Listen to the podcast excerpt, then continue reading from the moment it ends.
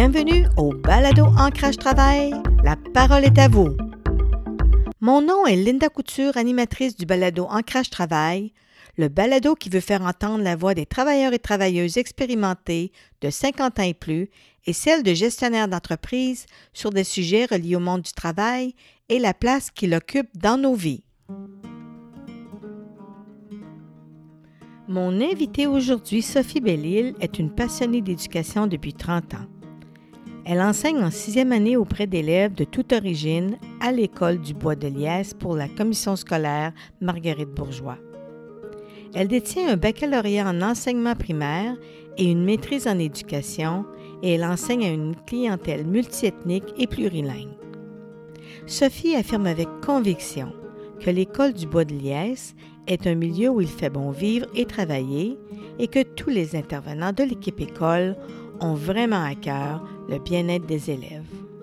Nous l'entendrons décrire son milieu de vie scolaire stimulant et les facteurs qui contribuent à favoriser une approche de bienveillance et de collaboration pour créer un milieu de vie dynamique, inclusif, ouvert et respectueux.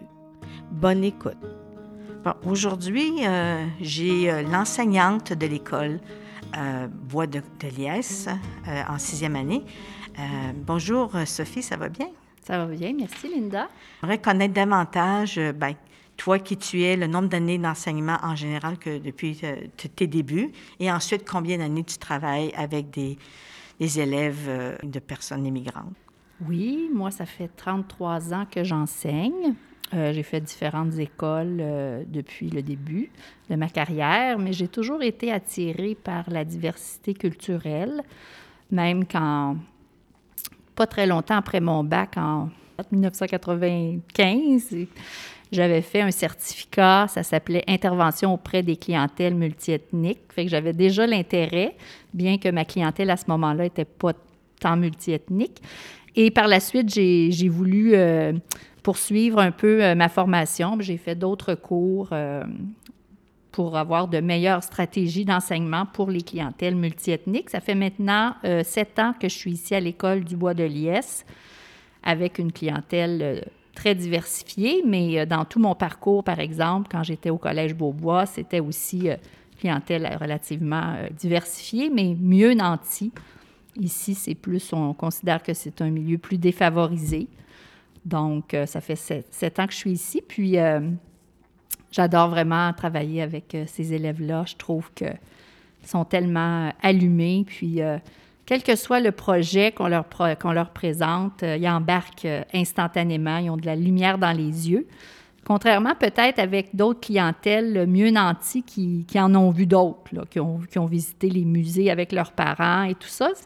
J'avais senti que il embarquait moins facilement dans mes, dans mes projets, alors qu'ici, là, c'est, j'ai beaucoup, beaucoup de, de rétroaction des élèves. Sont, ils embarquent, sont, sont motivés, veulent réussir. Il ne faut pas oublier que ces élèves-là, euh, quelques-uns d'entre eux, leurs parents euh, ont immigré euh, pour leur offrir une éducation, une meilleure qualité de vie. Alors, ils ont cette pression-là de la réussite.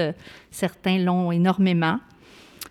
C'est quel impact ça a sur, euh, sur les, les, élèves qui ont cette pression-là?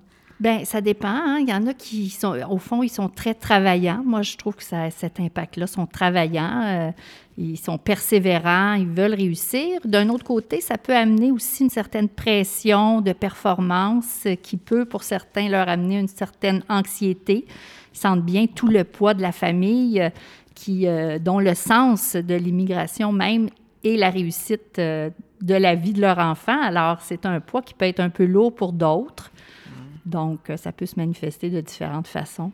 Euh, donc, est-ce que l'école, c'est tous des élèves qui proviennent de, de la diversité culturelle ou non? Euh, oui, probablement, je dirais 99 il y, en, il y en a plusieurs, peut-être la moitié qui sont quand même nés ici. Ce sont leurs parents qui ont immigré. Et d'autres sont, sont, ne sont pas nés ici, donc ils sont ici depuis trois ans, quatre ans. Moi, je suis en classe régulière, alors je n'ai pas les élèves qui viennent d'arriver, car ils doivent faire un passage en classe d'accueil. Après 10 mois ou 20 mois en classe d'accueil, là, ils sont intégrés en classe régulière, donc par exemple dans ma classe. OK. L'école euh, accueille combien d'élèves dans toute l'école? Il y a euh, plus de 500 élèves euh, dans l'école et nous, on est ce qu'on appelle un point de service. Donc, on a plusieurs, on a six classes euh, d'accueil ici à Bois-de-Liesse. Ça veut dire que on accueille les élèves de l'ouest de l'île, par exemple, de Beaconsfield, de Pointe-Claire, d'un peu partout qui se déplacent en autobus pour venir en classe d'accueil ici. Ce n'est pas du tout leur école de quartier, mais nous, on est un point de service. Donc, ça dépend des années, ça dépend des vagues d'immigration. Cette année, on a six classes d'accueil, donc de maternelle. Ils sont regroupés par cycle, de, deuxième cycle, troisième cycle, etc. OK. Est-ce que vous avez dans vos statistiques d'école, juste pour euh, les auditeurs, le, profil du lieu de provenance, combien de différentes euh, euh, cultures que les élèves proviennent? Je peux sûrement qu'on a peut-être plus au niveau de la commission scolaire, il y a sûrement des statistiques à cet effet-là. Moi, je ne les connais pas, les statistiques. Euh, Mais dans ta classe, tu as combien de... Ah, dans ma classe, j'ai peut-être, euh, je dirais peut-être une dizaine de langues différentes, puis peut-être euh, autour d'une dizaine de cultures aussi. On a plusieurs élèves qui viennent des Philippines, beaucoup d'élèves qui viennent de l'Inde, du Sri Lanka. On a beaucoup d'élèves qui viennent de pays d'Afrique du Nord, euh, Algérie, Maroc. Euh, il y en a qui viennent de Palestine. Euh, il y a plusieurs élèves qui viennent aussi des pays, pays d'Europe de l'Est. Donc, c'est très, très varié, mais ça crée une richesse incroyable dans la classe. moi, je pense qu'on pourrait être un laboratoire d'études. Je suis certaine que au Québec, ici, là, c'est ici qu'il y a le moins de préjugés parce que la, diversité est tellement grande que les élèves sont très, très, très ouverts. Justement, parlant, tu, m'amènes où je voulais aller. Euh, tu parles de cette diversité-là, mais euh, l'expérience qu'on entendait, par exemple, dans Côte-des-Neiges, euh, pour avoir été au niveau communautaire, c'est que souvent, les familles de différentes cultures se tiennent, hein, c'est tissé serré. Mais entre les différentes cultures, dans Côte-des-Neiges, euh, il y avait moins d'interaction. Mais au niveau des élèves, de la façon que tu me parles, la richesse, c'est que eux n'ont pas ces barrières-là, comme ils ne sont pas adultes, donc ils sont très ouverts. Et peux-tu m'en parler un petit peu plus, comment ça se passe par rapport à les relations entre les cultures par rapport aux élèves dans ta classe, par exemple? Bien, c'est ça. Euh, très rapidement, quand, euh, bon, quand ils commencent la maternelle, première année, les, liens se, se, tissent, puis les relations se développent, puis euh, les élèves, pour eux, ils, sont, amis, hein, peu importe, ils oublient ça, je pense, ce fait culturel-là. À l'école, ils développent des amitiés avec n'importe qui, avec qui ça clique, puis vite, vite, vite, ils oublient la langue, la couleur, les origines et tout ça. oui, donc sont, oui, sont très mélangés, mais c'est sûr qu'à l'extérieur, comme tu dis, en, comparaison à la Côte-des-Neiges, c'est un peu comme ça aussi. Là. Ils, se regroupent en... Bien, certaines, certaines familles se, regroupent entre elles. Je pense que c'est très normal, hein, surtout quand tu as tout quitté. C'est ça, hein? exactement. Mm-hmm. Donc, la richesse que tu parlais, c'est justement de voir la beauté, c'est de les voir ensemble sans barrière et sans préjugés ou presque. Hein. Absolument. C'est souvent les adultes qui ont des préjugés. Bien, c'est sûr, ça, vient des, des, adultes, les préjugés.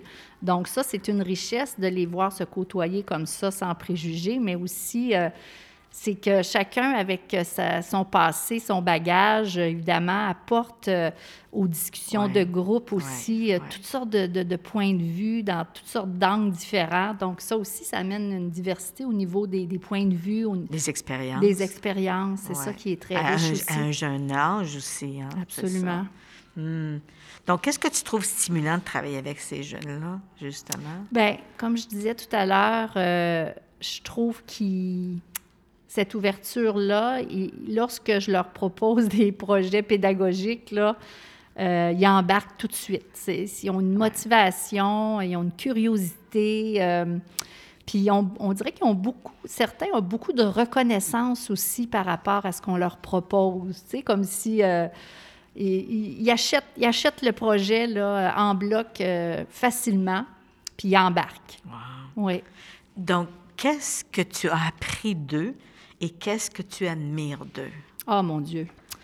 Je, suis toujours très touchée, puis j'ai beaucoup d'admiration pour les familles, pour ce qu'elles ont vécu. Euh, les élèves, bon, euh, parfois euh, nous confient un peu leur histoire, leur parcours migratoire. Déjà, moi, d'emblée, là, je, trouve ça admirable par quoi certains d'entre eux sont passés, juste de changer de, de pays. Je trouve que ça prend du courage incroyable et j'ai beaucoup, beaucoup d'admiration pour les familles, les élèves.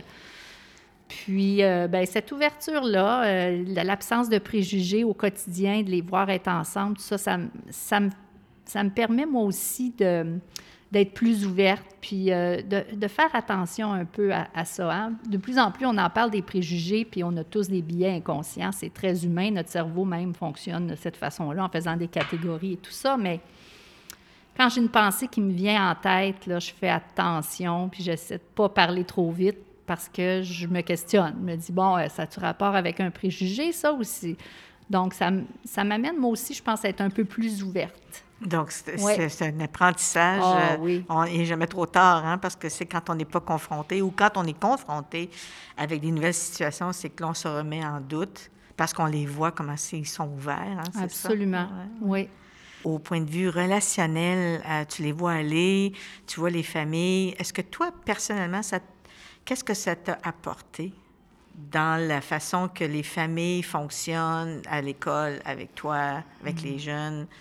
Euh, est-ce que ça t'a teinté dans le bon sens? Bien, je pense que, tu sais, euh, ça m'apprend à respecter, au fond, euh, toutes les façons de vivre hein, de, ces personnes-là. Puis de, je, fais toujours très attention quand je parle à mes élèves d'être toujours très nuancée dans, comment j'amène mon, idée parce que euh, je me dis, bon, ben là, toutes les possibilités sont là devant moi, tu sais. Alors, euh, je prends un exemple banal. Euh, il y a un examen de mathématiques qui les élèves vont à dessiner leur chambre de rêve avec à faire un plan, tout ça. Puis quand je travaillais à la commission scolaire de la Rivière-du-Nord, ben c'était pas mal homogène. Les enfants avaient leur chambre, puis euh, tout le monde avait sa chambre. Puis, euh, et là, ici, il y a toutes sortes de modèles. Euh, des fois, ils sont deux, trois par chambre. Des fois, ils ont leur chambre.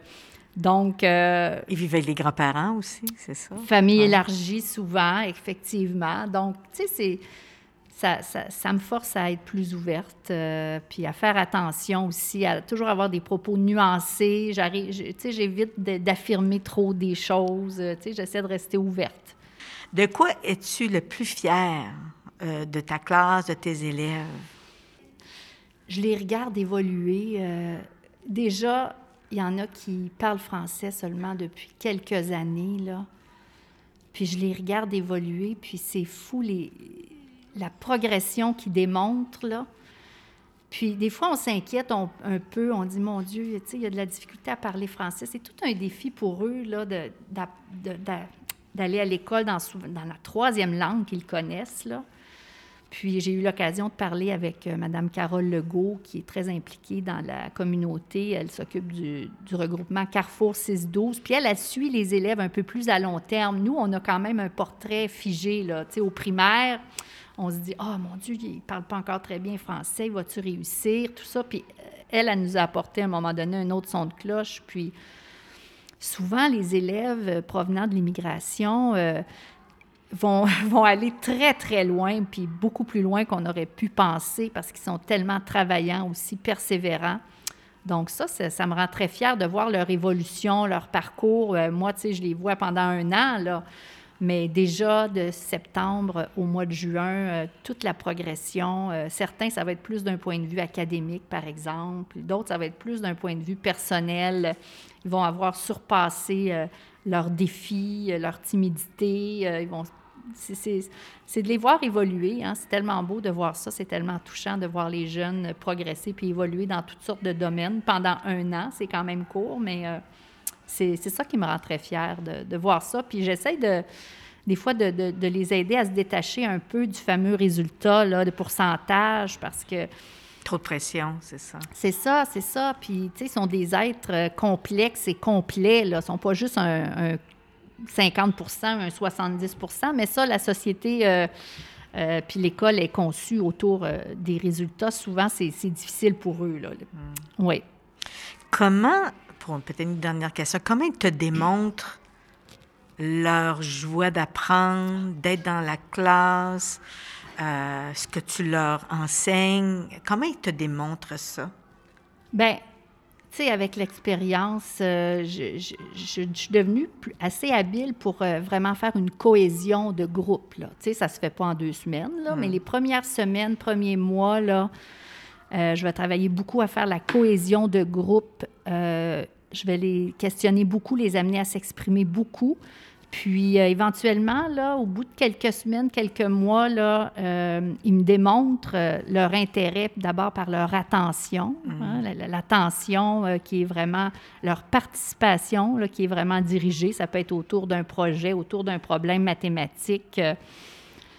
puis de leur donner la parole aussi sur leur comment ça fonctionne pour eux dans leur tête là, quand ils quand ils font une analyse, quand ils font un, un prob- quand ils résolvent ils résolvent un problème mathématique. Je, je les fais parler beaucoup pour montrer encore là la diversité des des méthodes, des stratégies qui fonctionnent. Donc ça crée comme vraiment une cohésion de groupe où euh, les stratégies puis sont, sont bienvenues de, de les partager, puis aussi partager les erreurs. hein. Ça, j'essaie de faire une fête un peu autour de ça, puis des fois, je fais des blagues aussi, mais pour, les inviter à prendre des risques. Puis, tu sais, Ouais. s'ils se trompent, c'est pas grave. Mais ça, ça. ça aussi, c'est difficile pour certains, C'est un petit défi pour certains, c'est ça. Absolument. Donc, leur attention, euh, leur participation, puis aussi quand on se lance dans un projet de, de- de classe, là, qu'on va mener à terme, là, je vois leur engagement aussi là, euh, dans ce projet-là. Chacun a sa tâche, puis je les vois là, travailler sur, sur ce qu'ils ont à faire. Je ne les vois pas euh,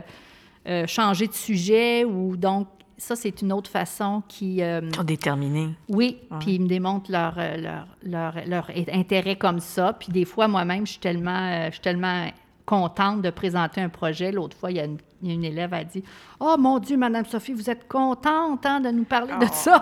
» Fait que, ouais, c'est ça. Euh, ouais, moi aussi, je suis pas mal, euh, je suis pas mal dynamique. Alors, ça fait, ça fait une très belle gang. Ah, Ouais, super. C'est très Ben, agréable. Ben merci d'avoir partagé euh, ces beaux mots et de m'avoir permis de, venir euh, entendre leur voix. La parole est aux personnes mûres, mais la parole euh, intergénérationnelle est importante aussi de les entendre euh, sur un sujet tel que les grands-parents.